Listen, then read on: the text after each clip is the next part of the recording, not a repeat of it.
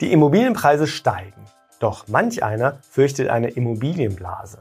Welche Anzeichen kann es für sinkende Preise geben? In unserer neuen Reihe beleuchten wir, welche Faktoren sich auf Immobilienpreise auswirken können. Ich bin Andreas von ImmoScout24. Viel Spaß mit unserem Beitrag. Ein erster Indikator ist die Entkopplung von Kauf- und Mietpreisen.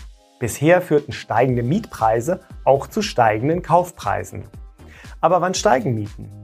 Wenn es einen Nachfrageüberhang gibt. Demnach viele Menschen eine Wohnung suchen, es aber wenig freie Mietwohnungen oder Häuser gibt. Das hat wiederum zur Folge, dass höhere Mieten verlangt werden können. Wenn die Miete genauso hoch ist wie die monatliche Kreditrate, dann können sich viele Menschen auch für einen Kauf entscheiden. Durch hohe Mieten lohnt es sich ebenfalls, in eine Immobilie zu investieren, da man im besten Fall höhere Mieteinnahmen als Kreditausgaben hat. Bieten Immobilien eine stabile Wertsteigerung, steigt wiederum die Nachfrage nach Immobilien und auch ihr Preis. Sobald die Differenz zwischen der monatlichen Miete und Kreditrate aber sehr hoch wird, lohnt sich der Immobilienkauf für Anleger nur noch, wenn die Kaufpreise weiter steigen. Für Käuferinnen, die selbst in der Immobilie leben wollen, ist das noch kein Grund, nicht zu kaufen. Denn hier geht es eben auch um den Traum vom Eigenheim. Da spielen hohe Renditen allein nicht die ausschlaggebende Rolle. Schwierig wird es nur dann, wenn sich SelbstnutzerInnen keine Immobilie mehr leisten können.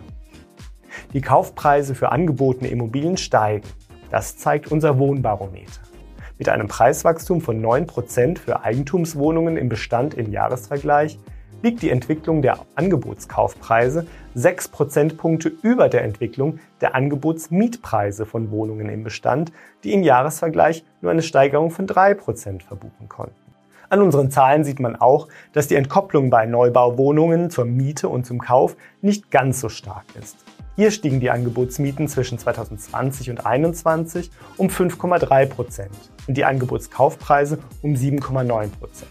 Die Entkopplung beträgt daher nur 2,6 Prozentpunkte. Aber warum dieser Unterschied? Das liegt an weniger staatlichen Regulierungseinflüssen bei der Vermietung von Neubauimmobilien. In Deutschland wird seit einigen Jahren der Mietmarkt stärker reguliert, was sich auf die Mietpreisentwicklung auswirkt. Stagnierende Mieten lassen sich nicht auf eine Sättigung des Marktes zurückführen, sondern auf einen äußeren Einfluss, der die Marktsituation nicht vollständig abbildet. Daher ist davon auszugehen, dass Miet- und Kaufpreisentwicklung ohne Regulierungen wie der Mietpreisbremse paralleler verlaufen würden. Wir haben einen Index erstellt, der zeigt, in welchen Städten zwischen 2016 und 2020 die Angebotskaufpreise schneller als die angebotenen Mietpreise gestiegen sind. Der Index zeigt die Differenz zwischen der Miet- und Kaufpreisentwicklung in Prozentpunkten an. Bei hohen Werten gab es ein starkes Preiswachstum. Mieten zogen in diesen Städten nicht gleich stark nach. Städte mit hoher Entkopplung sind Leipzig, Halle, Salzgitter, Magdeburg und Bergisch Gladbach.